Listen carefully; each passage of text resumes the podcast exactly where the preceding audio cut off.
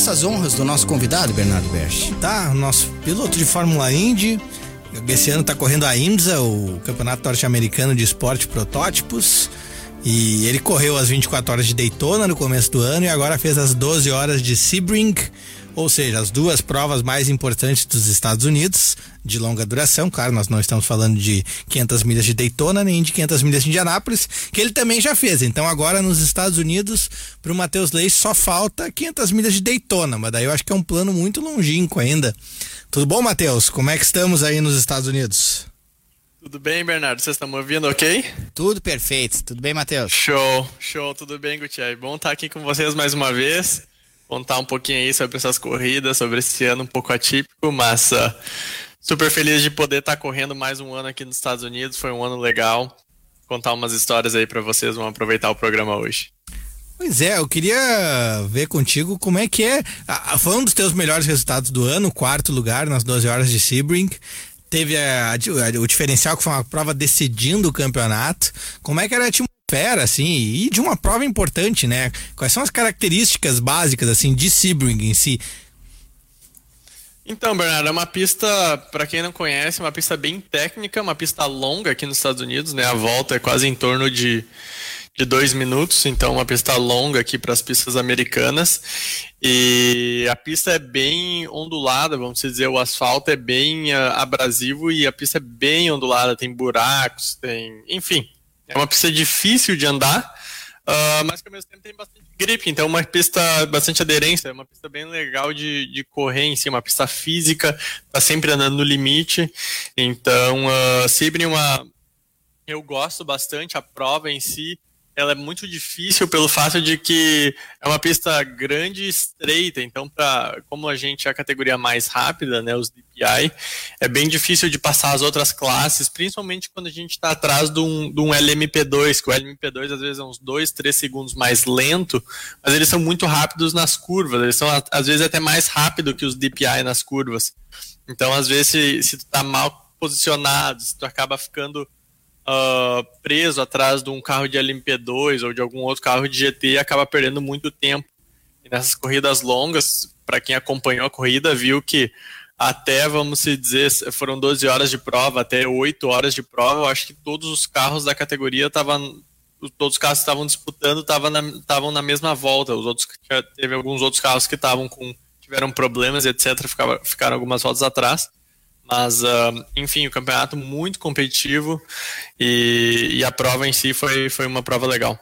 Dá para notar que a gente sabe que tem uma equalização muito forte, assim, de tempos em tempos a organização da categoria pega todos os protótipos e tenta equilibrar as performances. Uh, o que que dá para notar de diferença de cada carro? Tá no Cadillac, quando tu tá perseguindo um Mazda ou quando tá perseguindo o Acura, qual é a diferença que tu percebe? O que que não é melhor? O que que no outro é melhor? Como é que tu compensa isso na hora da prova para enfrentar eles? No que que o teu é melhor? Como é que é essa relação entre os protótipos? Então, uma das características uh, básicas do, do Cadillac, gente falar do meu carro primeiro, é que ele é tem um motorzão, né? Um carro, carro forte, Uh, mas ele é um carro muito pesado. Ele é um carro que. O Mazda, por exemplo, ele é um carro que aparentemente parece ter menos potência, mas é um carro mais leve, ele é mais rápido de curva. Uh, o Cadillac, ele é aquele estilão Cadillac, sabe? É um carro uh, forte, porém pesado. Então, uh, tem algumas pistas que ele vai super bem, tem algumas pistas como, vamos dizer, Laguna Seca, que a gente correu algumas, algumas semanas atrás, que o carro é, não é muito bom, ele gasta muito pneu, ele é muito pesado nas transições de curva, nas curvas de alta ele balança muito, então, enfim, uh, eu acho que nesse ano, eu, obviamente não corri os, os, últimos anos, mas falaram que esse ano a, a, a IMSA em si fez um regulamento super bom, eles mudam praticamente a cada prova o, Balance of Performance, que a gente chama de BOP, então, praticamente a cada prova ou a cada duas provas, eles dão uma mudada aqui. Ah, o Cadillac tem que uh, por 5 quilos a mais, ou o Cadillac tem que botar, tirar um pouco de potência. Então, enfim, eles sempre vão mexendo um pouquinho, mas esse ano acabou sendo um ano que eu acho que praticamente 90% das provas, o balanço de performance que eles fizeram foi muito bom. Uh, todos os carros sempre andando próximos.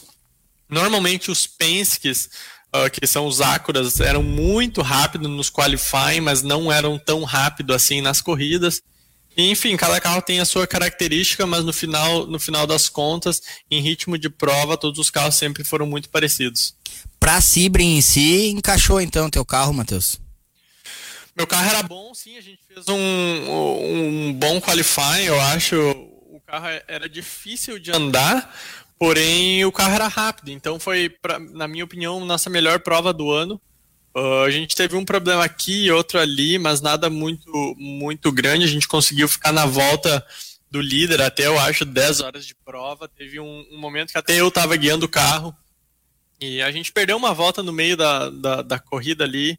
Quando um dos meus companheiros de equipe teve um erro na estratégia, a gente acabou perdendo uma volta, mas a gente recuperou a volta.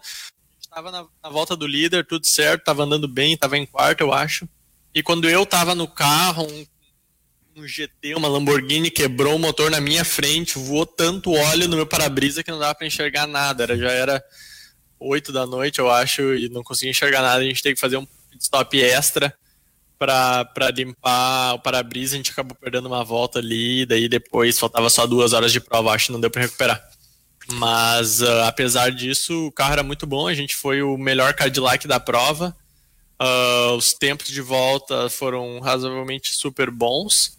E, enfim, fiquei feliz aí com a performance. A gente é a menor equipe do campeonato, obviamente disputando contra a Penske, contra uh, desse nível, a equipe de fábrica da Mazda tem que estar tá no, tem que tá no topo do jogo para conseguir andar bem. E a gente passou por algumas dificuldades praticamente o ano inteiro, mas esse ano, na última etapa em Sebring agora o carro estava super bom, a gente conseguiu ter um bom rendimento e meus companheiros de equipes também fizeram fizeram um bom trabalho, então a gente conseguiu esse quarto lugar daí em Sebring. Até para a galera que está em casa entender melhor, quando tu falas em exigência do físico do piloto, é em que sentido, uhum. Matheus? É resistência? É porque nas curvas força mesmo? Até para a gente entender melhor isso.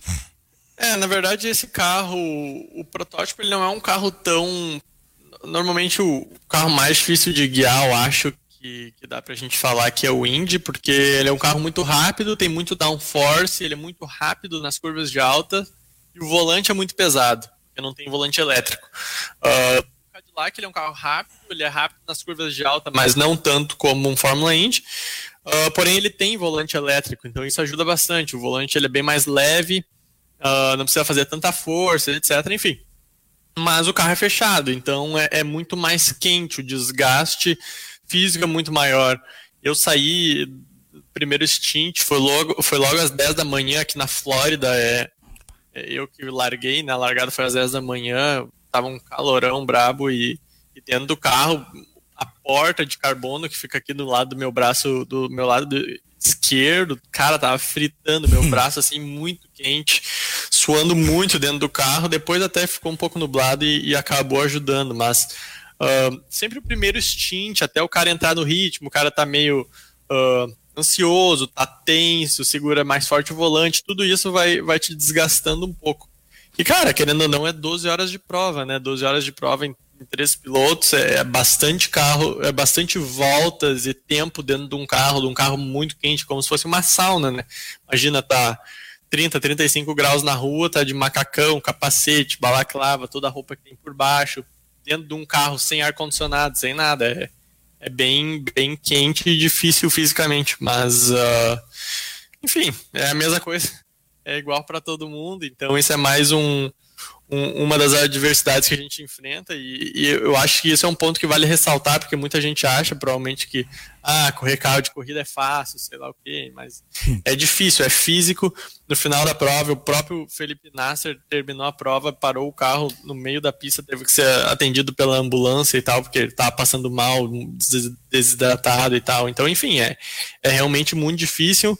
Tem, tem muita gente acha que, que subestima isso essa esse fator que realmente tem que ser levado em consideração nas, nessas corridas longas. Quantos stints você fez na pista e a soma deles deu quanto tempo? Eu acho que eu fiz provavelmente em torno de 5 horas total. Uh, eu fiz em torno de. Provavelmente o stint, cara, em torno de 45 minutos. Daí tem que calcular aí. Não sou muito bom de matemática. bom, mas 5 horas é, é mais do que um terço, né?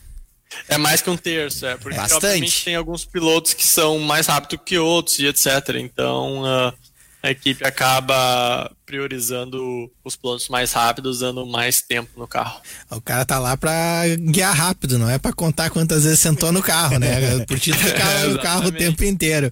Mas eu queria fazer uma pergunta diferente, ainda tá envolvida com a corrida, mas até eu acho que vem para, não sei se é um exemplo, como é que, que como é, o que que tu tira de lição para isso? Porque tu tava lá no dia em que o Hélio Castro Neves ganhou o primeiro título dele no automobilismo. Tu já ganhou, ganhou a Fórmula 3 britânica, tem os teus títulos de kart, tem teus títulos anteriores no, no automobilismo, e o Hélio teve 29 anos de automobilismo e ele até então tinha conseguido vários vice-campeonatos, tinha ganhado 500 milhas de Indianápolis e não tinha ganho um campeonato. E o Hélio ganhou finalmente um campeonato. Eu queria saber se chegou a testemunhar um pouco dessa festa aí, se chegou a falar com ele, cumprimentar ele. E o que que tu tira pra ti que, do, do cara da perseverança, eu acho, né? Do Hélio Castro Neves todo esse tempo e finalmente chegou a um título e um título de relevância como o da IMSA. É, realmente o Hélio bateu na trave muitas vezes aí, mas uh, para mim ele ganhou uh, o que ele tinha para ganhar, três vezes campeão de, campeão de Indianápolis, não tenho nem, nem o que falar, não tem nem como, como julgar e ser crítico a, a respeito do cara, um dos melhores realmente do, de todos os tempos. E ganhou diversas provas na Fórmula 1, se não me engano, 30 ou 31 provas com 50 poles, alguma coisa assim. Então, é um cara realmente fora da curva e ver ele ganhar o primeiro campeonato dele, como falou, acho que foi o primeiro de todos, né? Muito, muito legal. E eu até falei com ele logo depois que acabou a prova, ele estava caminhando, voltando do, do pit dele, ele tinha que passar na frente do meu pit para ir pro, pro pódio ali. E eu troquei uma ideia com ele, dei parabéns e tal, ele estava super feliz. Então, uh, enfim, eu fico, fico, feliz por ele aí nesse, nesse, nesse outro.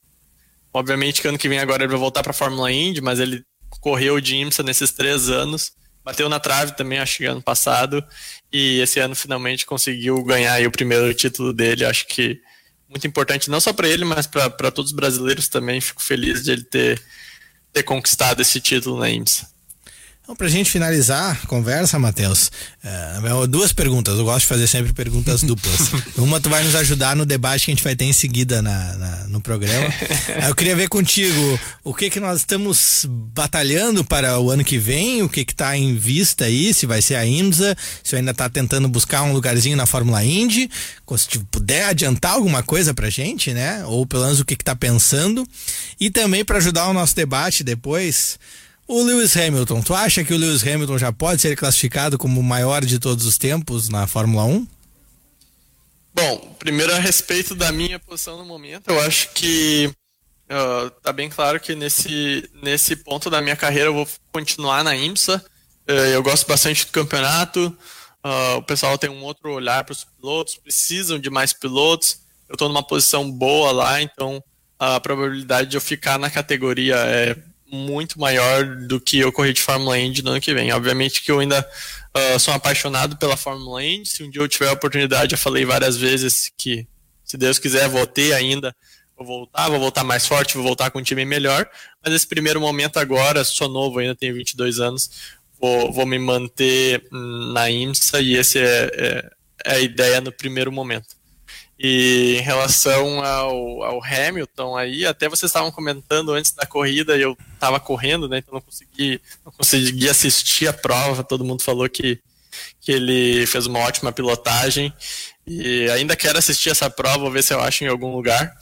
Mas, uh, enfim, cara, eu acho que o, o, os números falam por si. Eu sou, para quem me conhece, depois o Bernardo pode tocar um, um pouco mais no assunto também, ele sabe que eu sou Uh, meu fã e ídolo número um sempre vai ser uh, o Senna, não tem nem o que falar, mas uh, é, para mim são, são duas coisas diferentes. Uma coisa é ser o melhor de todos os tempos por números e uma coisa é ser o melhor de todos os tempos por história. Pela história, pelo jeito que aconteceu, pelo que foi, para mim o Senna é o número um.